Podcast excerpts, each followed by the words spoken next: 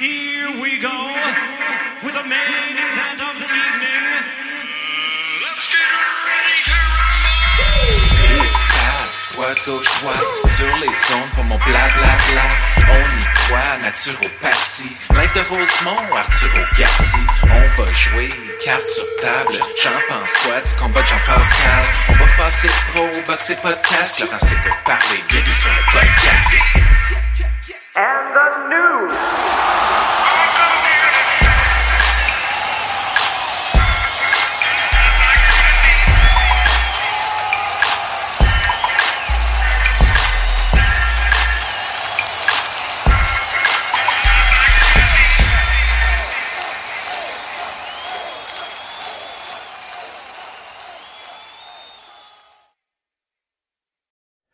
Cette édition du podcast Laurent s'écoute parler est rendue possible grâce à vous, nos auditeurs, et à nos commanditaires chez Option Notaire et chez Farley Avocat.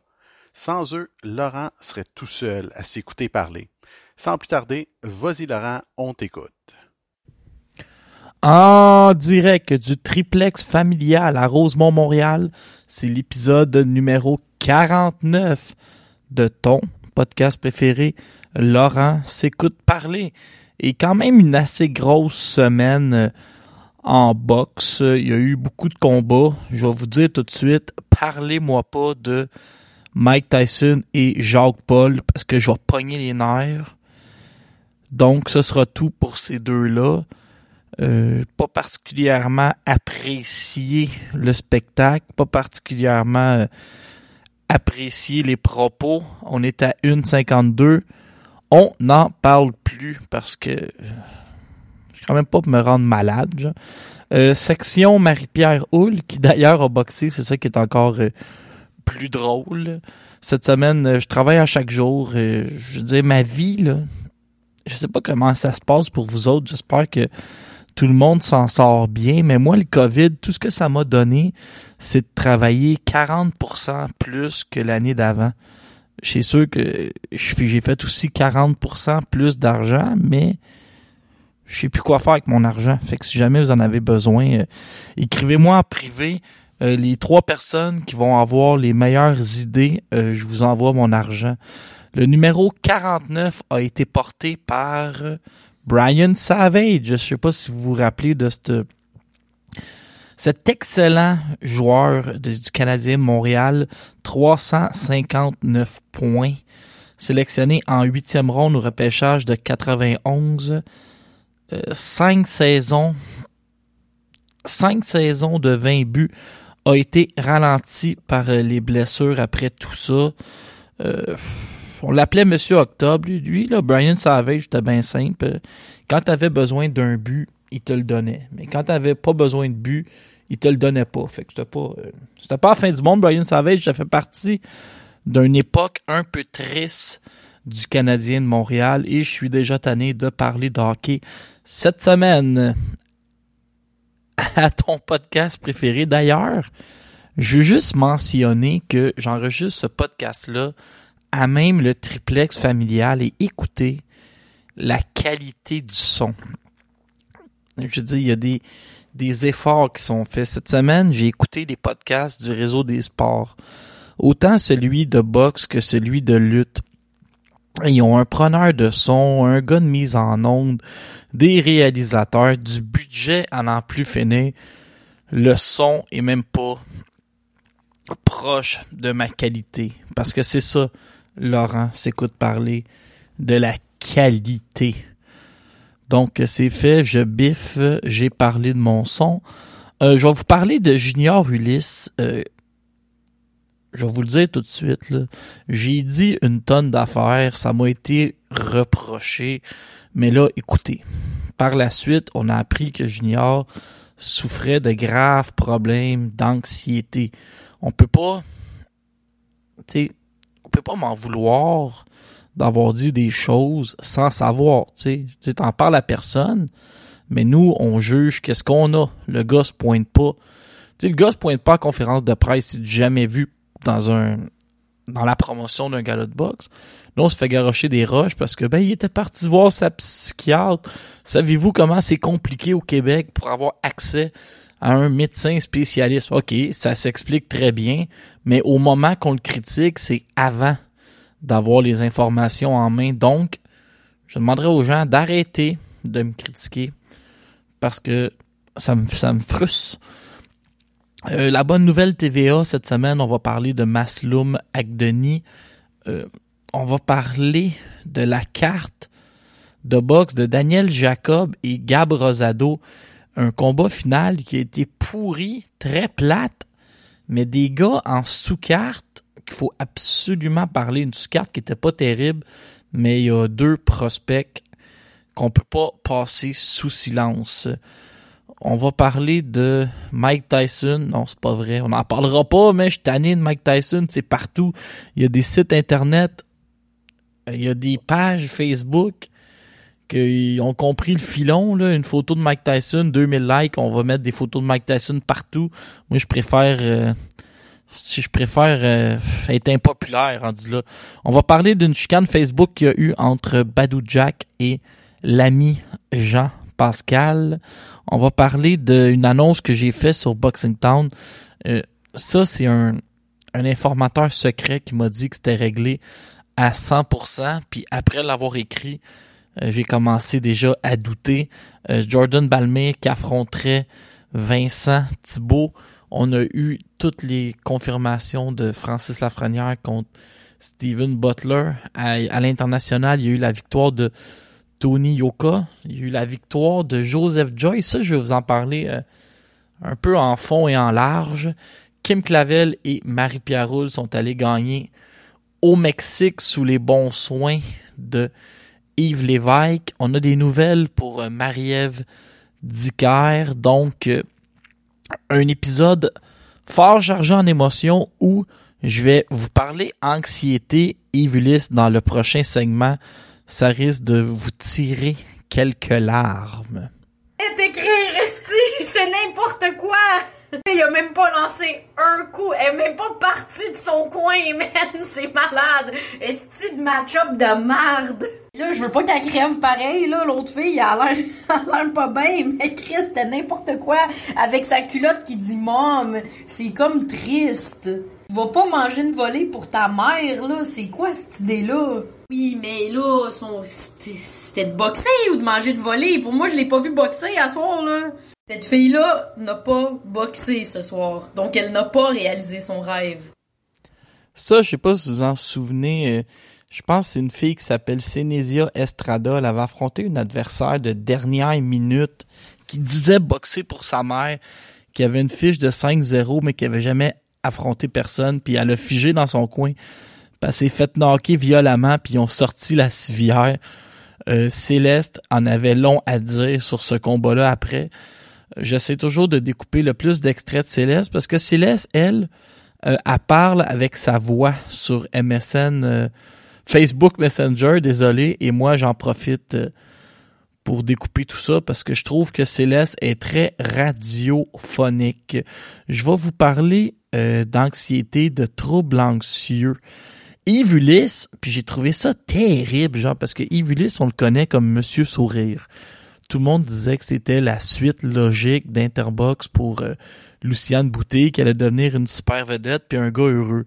Là, la semaine avant le combat, il avait l'air enragé. Il filait pas. On apprend qu'il y a des troubles de santé mentale, de l'anxiété généralisée, de l'anxiété sociale, des troubles de panique. Puis, je veux vous dire, quand vous commencez à en parler autour de vous, à peu près tout le monde a, eu à un moment donné ce problème-là. Et là, je trouve ça terrible parce que Yves a été obligé d'arrêter ces médicaments, des médicaments qui habituellement, quand tu dois les arrêter, tu fais un protocole à n'en plus finir des mois et des mois et des mois à diminuer la dose jusqu'à au final l'arrêter parce que arrêter ces pilules-là, c'est jouer à roulette russe avec euh, la schizophrénie puis les troubles mentaux. Mais vu que c'est des pilules qui allument ton cerveau, donc te rendent un peu plus euh, performant, la régie des sports alcool et jeux du Québec considèrent ça comme un produit dopant, dont Yves, à une semaine du combat, a été obligé d'arrêter drastiquement les pilules, puis il était sur le bord de la, de la schizophrénie, puis les attaques de panique, les crises de panique. Euh, la journée de la conférence de presse, il a fallu qu'il aille euh, voir un psychiatre, s'assurer qu'il pouvait se battre. Moi, je veux vous dire, les gens à la maison, puis on va, tu on va s'éloigner de la boxe, mais Yves l'a vécu. Moi-même, ça m'est arrivé. Euh, il est arrivé un moment dans ma vie où il y a eu plusieurs décès dans ma famille qui étaient rapprochés. Puis je me suis mis à penser à mort sans arrêt. Je pensais à rien d'autre.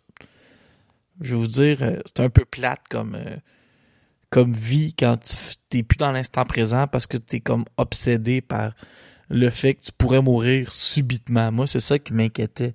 Puis un jour, j'étais allé payer à la caisse euh, au travail. J'ai payé à la caisse. Puis je me suis mis à faire une crise de panique. Ça, c'est comme effrayant. Tu es sûr que tu vas mourir puis que le cœur va t'ouvrir en deux. Puis il faut que tu te sauves de où que t'es. Tu essaies de t'essayes d'éviter où t'es, d'aller ailleurs. Puis là, ça finit par passer, mais après, puis Ivilis aurait fait une crise de panique avant d'affronter Ismaël Barroso. Ce qui arrive, c'est que ça draine énormément d'énergie.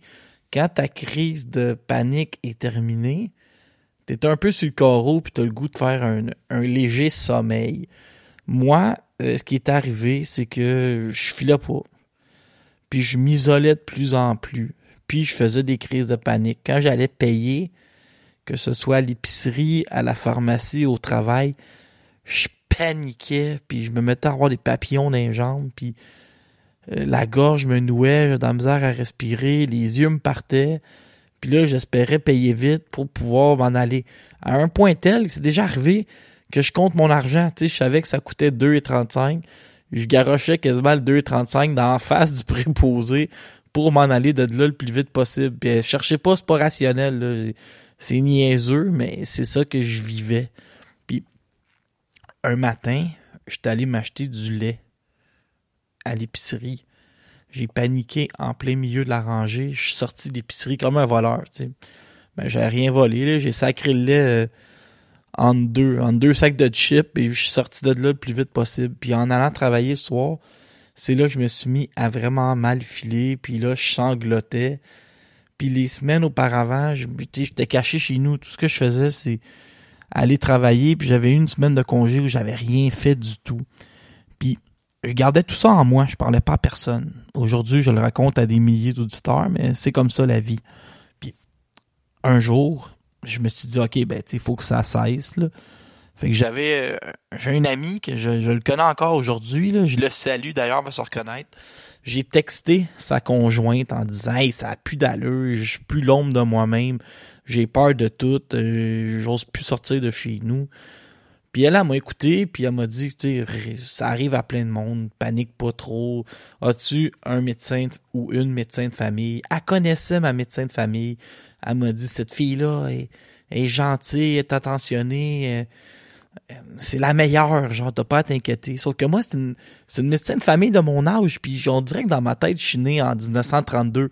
Comme un homme, c'est pas supposé avoir euh, des faiblesses, tu sais. Un moment donné, j'ai abandonné. J'ai appelé cette docteur-là.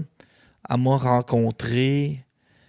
Puis là, c'est là que ça arrive qu'après ça, m'ont mis sur des pilules. tu sais. Puis là, les pilules, je vais vous le dire à la maison, puis je ne suis pas supposé vous dire ça. C'est le fun être ces pilules. Genre, on dirait que les pensées négatives disparaissent. Je suis toujours de bonne humeur. Je suis quasiment sur le bord de l'euphorie avec ces pilules-là. Puis eux autres, les docteurs, ils veulent pas que j'arrête de les prendre. Mais ça a changé ma vie pour le mieux. Tu sais, la médication, souvent on voit ça négativement, mais moi, la vie est belle là-dessus. Puis j'ai fait une petite thérapie, là, ils appellent ça des thérapies cognitives. OK, écoutez bien comment c'était un peu, ça paraît niaiseux, mais pour moi, ça ne l'était pas, puis c'était comme une montagne. J'allais marcher 10 minutes dans les allées du pharmaprix pour me réhabituer à être en public sans avoir peur de, de m'écrouler. Puis je me rappelle que dans les premières semaines, il y avait un gros rabais sur les gels douche. Fait que j'achetais la limite de 3 par client chaque jour. Il devait, il devait se dire, ce gars-là, il est propre ce moyen temps. Puis j'ai lu le livre La peur d'avoir peur sur les troubles anxieux. Puis je sais pas si je suis guéri, mais je prends encore la pilule à chaque matin, mais je peux vous dire que ma vie s'est beaucoup améliorée. Euh, merci à mon travail qui a un, un- une ligne que tu peux appeler, puis là, ils te fournissent les soins que tu as besoin euh, de psychologue, puis ils payent tout. Mais Ulysse est embarqué dans ce processus-là. Je sais pas à quel niveau il est malade, mais je sais que, tu sais, où je vais vous dire où ça m'inquiète, c'est que, tu sais, moi, je fais juste trier des boîtes, là. Je m'en suis sorti vite, mais Ulysse est dans un sport où il doit performer, être pris avec ça, en même temps qu'il est dans ses bonnes années. Sais, je sais pas pour vrai, ça doit être du cas par cas. Mais je vais vous dire que si vous avez des troubles anxieux, euh, puis que ça commence à ruiner votre vie, puis que vous êtes plus le l'ombre de vous-même. Tu sais, voyez Yves, il est comme enragé. Moi, je suis le gars le plus drôle de l'histoire. J'étais plus drôle pas en tout pour personne. Ben, c'est pas honteux, là. Allez consulter. Le docteur, il voit tellement de monde qui se rappelle plus de vous le lendemain. Allez consulter, exposez vos problèmes le mieux possible. Faites-vous aider parce que la vie vaut la peine d'être vécue avec un sourire dans la face. Euh, merci, merci, hein, ça me fait du bien de, de vous partager ça, tu sais, à la, limite. Je vais même vous dire tellement que ça allait pas bien. Tu je donnais de l'argent à mes vieux parents pour qu'ils aient à faire l'épicerie à ma place, puis ils m'amenaient les sacs mon perron parce que je sortais pas de chez nous, là. Puis pour des parents, euh, ben c'est triste de voir tes enfants comme ça. Fait que c'est ça, je voulais vous dire. euh, trouble anxieux, ça arrive à tout le monde. Évulis, ça lui arrive, mais c'est représentatif de la, la société en général. Faites-vous aider. Il n'y a rien d'honteux. Puis Yves, j'espère que tu vas passer euh, par-dessus ça, ne serait-ce que pour mener euh, à terme tous les projets que tu fais qui sont des beaux projets pour la, communauté à Ville-Saint-Michel et pour ta carrière de boxeur. Quelqu'un me disait euh, un exemple hier, il va se reconnaître. Euh, si quelqu'un veut rentrer avec un sofa dans un autobus, le chauffeur il va pas le laisser rentrer avec un sofa dans un autobus. Ben à partir de maintenant, euh, euh, on peut pas rentrer dans un autobus si on n'a pas un masque. J'espère que c'était pas trop lourd comme, segment. Je vous ai juste un peu euh, ouvert mon cœur euh, en parallèle avec ce que Yves vit. Mais faites-vous en pas, je vais très bien. Euh, je vais vous parler de boxe québécoise. Badou Jack a annoncé sur les médias sociaux que Jean Pascal avait refusé un combat contre Badou pour le premier trimestre de 21. Il dit, je suis certain que Pascal a pas peur, mais euh, il repousse beaucoup les... Il, nous, il, rend la, il rend le combat compliqué. Il repousse les dates, il dit qu'il est pas prêt, alors que sur les médias sociaux, il dit euh, où et quand je vais être là. Donc, qui dit vrai? Mais je le sais pas, puis ça, c'est un peu... euh, Non, c'est donc bien compliqué, ça, comme, comme histoire. tu sais. Qui dit la vérité dans cette histoire entre Jean et Badou qui, ça fait longtemps que les deux auraient dû se réaffronter, là, mais qu'est-ce que vous voulez? euh, on va apprendre à être patient. Euh, scène locale, Vincent Thibault, Jordan Balmire, ça, je vous raconte, ok, y a pas de secret ici.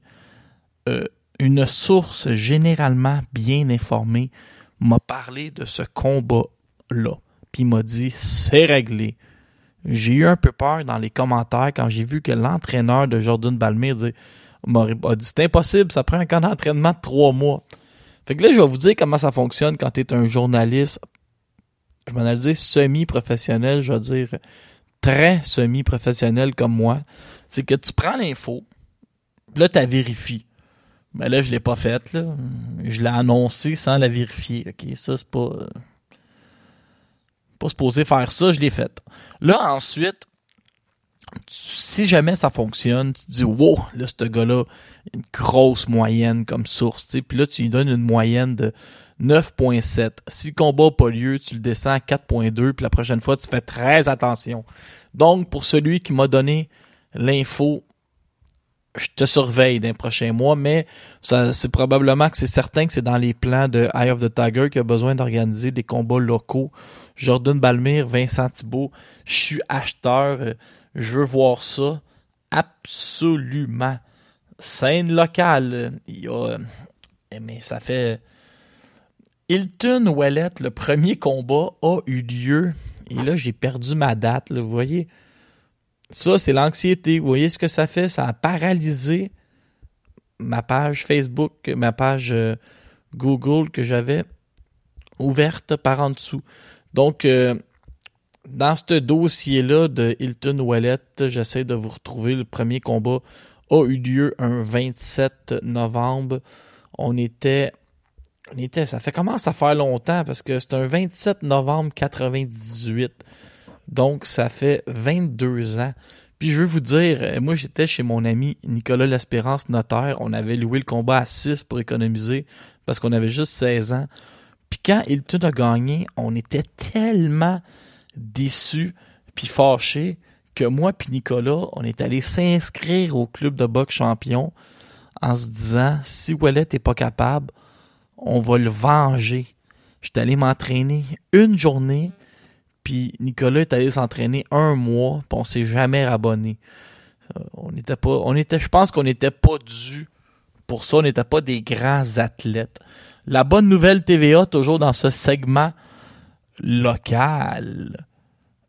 Masloum Agdeni, en compagnie de Arturo Gatti Junior, parce qu'ils s'entraînent les deux au même club de boxe, puis Arturo euh, Junior, il est charmant, j'ai goût de l'adopter.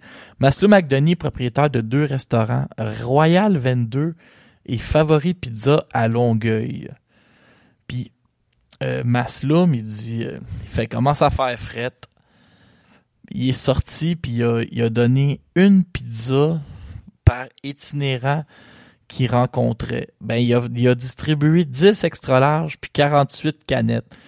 Dans, il coupait ça là, pour le monde dehors. Puis il dit que Masloum a un oncle qui vit à New York qui lui fait la même chose. fait la même chose à chaque semaine. Il distribue de la pizza puis des denrées à New York. Puis quand il est allé le rencontrer, ça l'a impressionné. Puis il a dit, moi, je vais faire exactement la même chose à Longueuil. Maslow McDoney, euh, je vous l'annonce, un gaucher avec toute une claque. Moi, Masloum, là, c'est un de mes secrets euh, les mieux gardés au Québec. Puis je suis content de voir que c'est un bon gars. En moi, je me rappelle quand il a passé chez les pros, il m'a écrit puis il m'a dit, j'ai pas beaucoup de d'exposure, j'ai pas signé de contrat. Euh, Est-ce que c'est possible qu'on se rencontre pour écrire un texte? Puis j'ai dit, ben oui, pas de problème. Il était venu me rencontrer au coin du métro, puis cette journée-là, Carl Vaillancourt était à côté de moi, puis Carl Vaillancourt, là, c'est un moulin à parole. Puis il a tellement parlé avec Denis que finalement, c'est lui qui avait écrit l'article pour parler de, des débuts de euh, Masloum. Puis Masloum, il avait envoyé Arthur Bierslanov sur les fesses au championnat canadien. Puis ça, je vais vous dire, c'est pas euh, un petit exploit pour un gars qui avait 19 ans. Finit par perdre le combat quand même. Mais c'est un gars qui a une réelle force de frappe, qui a réellement un marteau dans la main gauche. C'est à peu près euh, tout pour la chronique euh, locale. Je peux aussi vous dire que Steven Butler puis Francis Lafrenière, c'est réglé. Il va avoir une conférence de presse lundi. On attend aussi de voir qui va affronter Arslanbek le 19 décembre.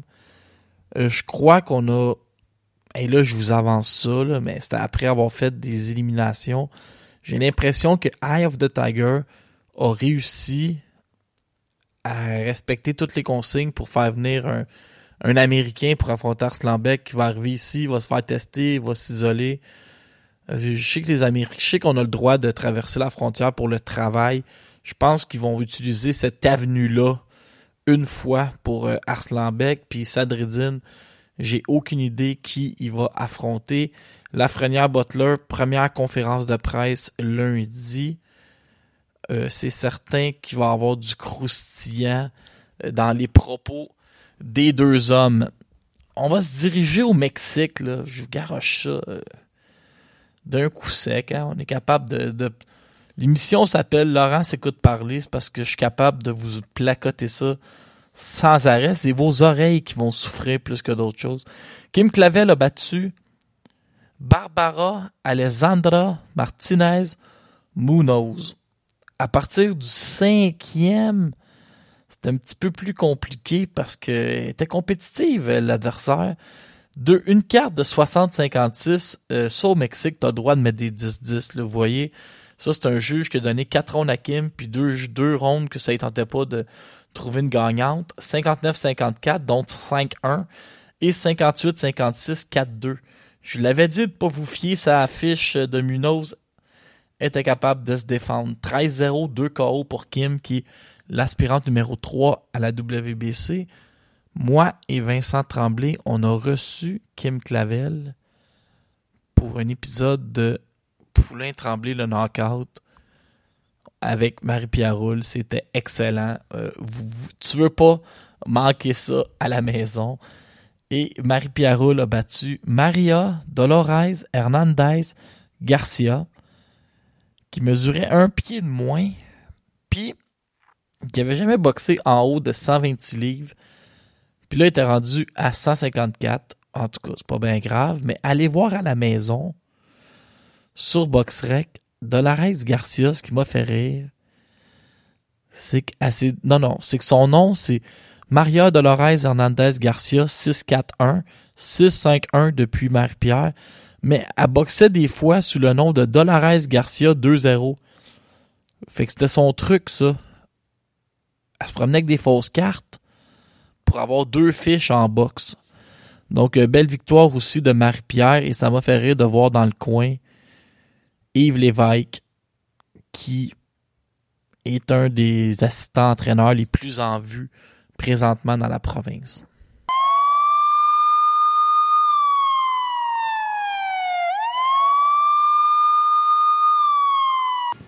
En direct du resto bar, le coin du métro, qui vient d'être envahi de policiers qui sont ici pour surveiller les règles sanitaires.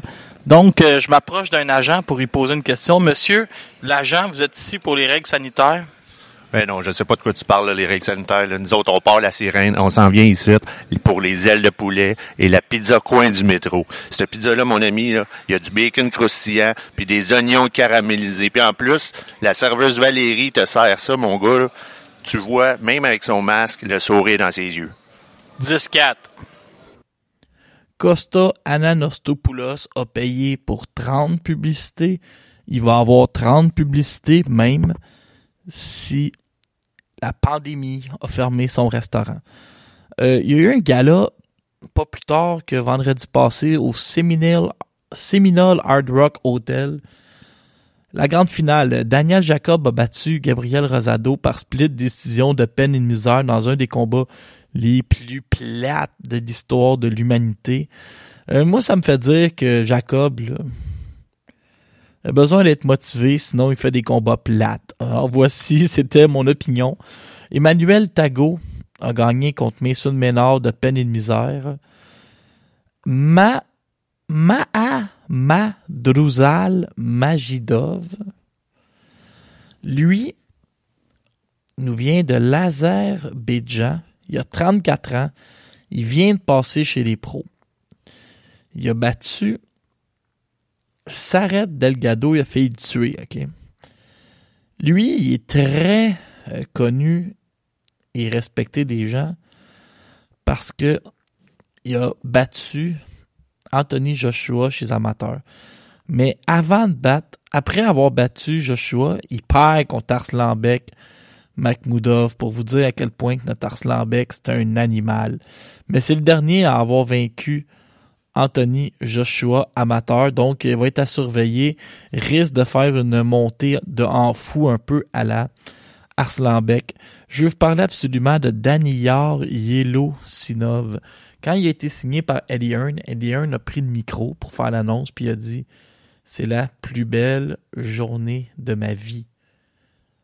Daniyar Yeselinov, c'est l'avenir de la boxe, c'est l'avenir de ma compagnie. Il va tout gagner. Le Kazakh a 29 ans, il est 10-0. Il vient de débâtir en morceaux euh, Julius Idongo, qui est l'ancien euh, champion du monde. Ce que je veux vous dire sur Daniyar, pis ça, ça fait toujours plaisir à mon ami euh, Pierre-Marc Fréchette, c'est que quatre années de suite, les, les Kazakhstans ont gagné la quatre Olympiques de suite, ils ont gagné la division des 69 kilos. Au Kazakhstan, quand tu gagnes une médaille d'or, tu as le droit à Une maison, trois chambres, un camion Toyota et 250 000 piastres. Quand tu gagnes l'argent, tu as le droit à une maison, deux chambres, un camion Toyota et 150 000 piastres. Puis quand tu gagnes le bronze, tu as le droit à une maison avec une chambre, un camion Toyota et 75 000. Puis les commanditaires, c'est euh, c'est un bon million chaque. Fait que apprenez à épeler son nom de famille parce que Eddie Hearn est derrière. C'est le capitaine de l'équipe du Kazakhstan aux Olympiques en 2016. Champion du monde amateur. Gagner les Olympiques sans perdre le moindre ronde. Euh, avez-vous bien compris? Il a gagné les Olympiques sans perdre le moindre ronde. Les propos de Eddie Hearn, mot pour mot, je suis très honoré d'avoir signé Daniel. Il possède un talent extraordinaire et deviendra une grande vedette autour du globe. Si vous retenez une seule chose de ce podcast d'aujourd'hui, ça devrait être Daniel Yele, Yele Sinov. Plus en plus compliqué à épeler, ça. Tony Yoka a battu Christian Hammer, puis je regardais ça, là.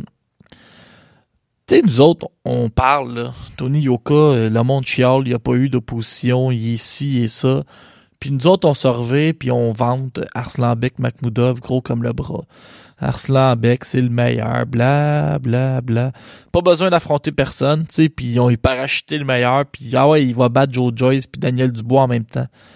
Hey, Tony Yoka, à son deuxième combat, il affrontait Jonathan Rice.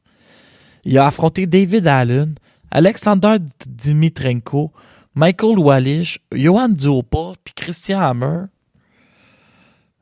Il a jamais perdu un round, puis il a toujours pas boxé un neuvième combat, un dixième combat. Fait que calmez-vous sur Yoka, puis ceux qui écoutent en France, là, moi, si vous l'aimez pas, Yoka, envoyez-le ici, on va le prendre. Sur la même carte, Victoire Pito a battu Émilie Beauregard. Je voulais juste parler de ça. Puis Estelle Mosley, imaginez, Estelle Mosley a gagné de peine et de misère contre une fille de 0-1. Et Franz Zidane était juge. Eh bien oui, c'est le frère de l'autre. Donc, euh, je voulais vous parler de, je voulais vous parler de Yoka, puis je trouve qu'on est difficile sur lui, puis que Yoka, son, sa valeur est à la hausse, surtout qu'est-ce qu'on a vu après avec euh, Joyce puis Dubois, qui était pas euh, un combat à un niveau extrêmement... Non, c'était un super niveau, mais tu peux pas parler de, de futur champion du monde ici. Euh, Daniel Dubois se fait arrêter par Joseph Joyce. Joseph Joyce qui est là. Il y a quelqu'un sur Twitter qui a écrit, puis ça m'a fait rire. Au sixième round, il a écrit Joe Joyce vient de lender un coup qu'il a lancé au premier round. Il y a quelqu'un d'autre qui a écrit Joe Joyce peut pas se fatiguer à la vitesse qu'il frappe. Sauf qu'il l'a emporté. Il y a une médaille d'argent olympique. Il y a 12 victoires, 11 par KO. Un autre qui a affronté à peu près tout le monde chez les amateurs, dont une défaite contre Alexander Usyk World Series of Boxing. Ce qui est intéressant, c'est que là, lui, dans son idée, il veut sa revanche contre Usyk chez les professionnels. Donc, c'est ben, c'est vraiment à suivre dans son cas. Euh, il s'est assez mis en avant-scène avec cette victoire-là pour obtenir un combat très payant puis une chance. C'est un gars qui est super lent, mais que sais, son cerveau doit être pas pire parce qu'il trouve le moyen de d'atteindre la cible, même s'il est d'une lenteur extrême. Je vous le dis, là, c'était, juste ça sur Internet. Sur Twitter, c'était juste ça, des jokes euh, pour nous dire que il était lent. Il était lent sans bon sens, puis j'admets, euh, me faisait rire un peu. Rien, rien à déclarer une sous-carte de boîte. C'est comme ça qu'il faut euh, appeler ça. Sur la carte de, Mike Tyson, j'ai quand même surveillé que certains combats, Badou Jack s'est retenu d'arrêter Blake McKernan dans un combat où il pesait 188 livres. voulait pas trop se casser le bessic à, à couper du poids. Badou qui attend un combat contre euh, Jean Pascal. J'amène Ortiz, un gros prospect chez les 135 livres, a gagné par KO. Et Joe Kuzumano de la région de Boston, qui est le choix de Vincent Morin pour tester Arslanbek Makhmoudov, a gagné au sixième round contre Grégory Corbin. Corbin qui est un, un ancien boxeur qui avait un certain niveau, une certaine cote. Julio César Chavez a parqué Revolution au Mexique à Sinaloa, a battu Jason Minda, un équatorien appelé à la dernière minute. Ça fait euh, pas mal le tour des combats de la semaine passée. Vous savez, je vous le dis souvent, je fais ça parce que je suis obligé, les combats. Les combats de la semaine, j'ai ça. La semaine prochaine, James Dickens contre Ryan Walsh en Europe. Justin Uni, un poids lourd que vous devez mettre sur vos listes, va se battre en Australie. Brandon Adams. J'aime bien Brandon Adams contre Sergei Boachuk. Ça, c'est euh, à Los Angeles sur NBC. Sergei Boachuk, absolument sur vos listes. C'est un futur... Euh, futur, je m'en allais dire. C'est un méga prospect. Oh, j'ai blasphémé, c'est rare ça.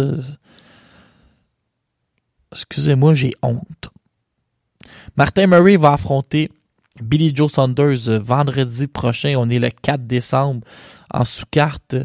En sous-carte, et ça c'est intéressant, le Canadien Josh O'Reilly est en demi-finale du gala contre James Tennyson. On va quand même jeter un coup d'œil là-dessus. Euh, Gonzalez, qui a perdu contre Jean Pascal, va affronter Alex Terran en Floride. Quand même un œil sur euh, le Cubain. Ça fait à peu près le tour pour la semaine prochaine. Je vais juste continuer à regarder mes feuilles, voir si j'ai rien oublié.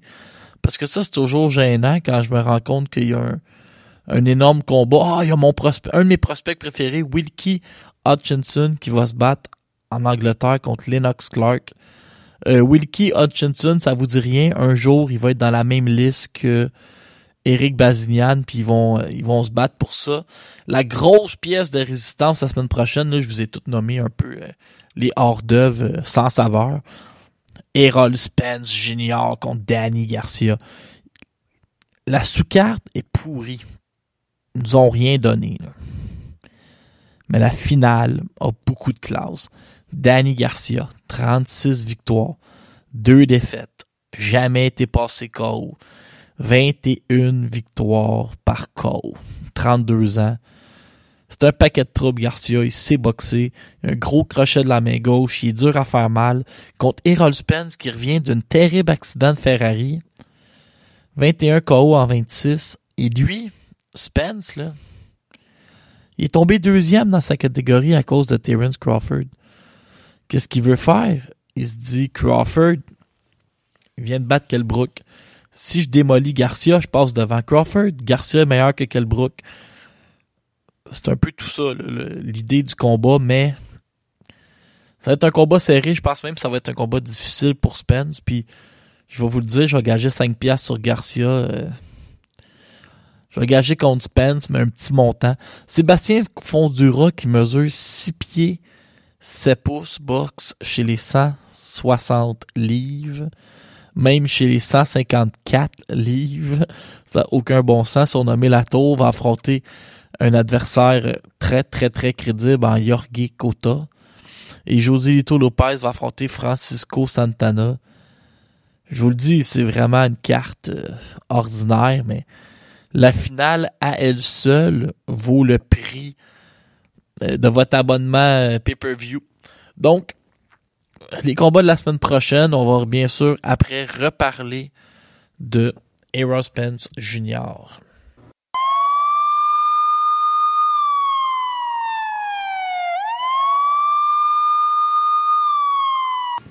En direct du Resto Bar, le coin du métro qui vient d'être envahi de policiers qui sont ici pour surveiller les règles sanitaires. Donc, euh, je m'approche d'un agent pour lui poser une question. Monsieur, l'agent, vous êtes ici pour les règles sanitaires? Ben non, je sais pas de quoi tu parles, là, les règles sanitaires. là. Nous autres, on part la sirène, on s'en vient ici pour les ailes de poulet et la pizza coin du métro. Cette pizza-là, mon ami, il y a du bacon croustillant, puis des oignons caramélisés. Puis en plus, la serveuse Valérie te sert ça, mon gars. là. Tu vois, même avec son masque, le sourire dans ses yeux. 10-4. J'avais acheté des effets spéciaux, des feux d'artifice, mais je les garde toutes pour l'épisode 50. Je suis pas fou, là. Callum Smith contre euh, Saul Alvarez, on est en train, je suis en train de vous faire la conclusion. Ça, c'est le 19 décembre. J'ai hâte parce que Callum a des grands bras puis il frappe fort. Euh, Daniel Dubois, je vous ai parlé de sa défaite. Je me, je me sens mal. Je vais en parler un peu plus. J'ai hâte de voir comment on va reconstruire le jeune homme parce qu'il a quand même juste 22 ans. Pourrait revenir. euh, je sais pas, il pourrait revenir. Là, il s'est fait briser le, le socket de l'œil, mais il pourrait. Je pense qu'il va revenir. Ils vont nous mettre des combats faciles, ils vont reconstruire la bête, puis un jour, on va retomber dans le piège, puis il va reperdre dans deux ans. Mais vous savez comment fonctionne la boxe professionnelle. Ça fait pas mal le tour de cette semaine. Semaine qui a euh, médiatiquement appartenu à Mike Tyson. Euh, Tu je vais vous le dire, là. Je peux pas m'emballer pour des combats d'exhibition sur des gars dans cinquantaine. Moi, je- je regarde en avant, là. Puis même si il y a une trilogie contre Evander les fils pour 25 millions, bravo. Mais j'ai tellement aimé Roy Jones. Il était tellement dominant quand il était au sommet de son sport. Je veux dire, le voir, euh, le voir à 210 livres, dans une certaine lenteur, je veux pas voir ça. C'est comme l'image de ton père. Ton père, l'image que tu as dans ta tête, c'est un homme invincible que tu idolâtres. Les derniers jours de sa vie, quand il est malade à l'hôpital, c'est pas ces jours-là que tu te rappelles 20 puis 25 ans plus tard quand tu pries sur sa tombe. Je pas, on veut pas voir. Roy, mais laisse-nous donc avec le la grosse musique rap puis quand tu t'avais les bras dans le dos puis ça c'était des bons moments de boxe. 2 janvier, Ryan Garcia contre Luke Campbell. Je vous dis les combats que j'ai vraiment hâte. Il y aura peut-être pas de temps des fêtes, mais il va y avoir Ryan Garcia contre Luke Campbell. Et ça, ça va être effrayant. Et pour ce qui est de... On va se laisser avec ça. Oscar de la Hoya a probablement continué à consommer parce qu'il dit qu'il pourrait régler le cas très rapidement de Golovkin alors qu'il est rendu à 47 ans. Ça, c'est inquiétant parce que vu qu'il est promoteur et qu'il a de l'argent, j'ai peur qu'il soit capable de s'offrir ce combat-là pour vrai. Et ça, euh, imaginez, là, si Golovkin contre De La Hoya, il y a à peu près... Il y a 11 ans de différence entre les deux hommes, mais c'est surtout qu'il y en a un qui s'est toujours entraîné puis l'autre qui niaise. Donc, ça met fin au podcast numéro 49. Je garde tous les meilleurs moments et les meilleures pyrotechnies pour la semaine prochaine, l'épisode numéro 50 de ton émission préférée. Laurent s'écoute parler.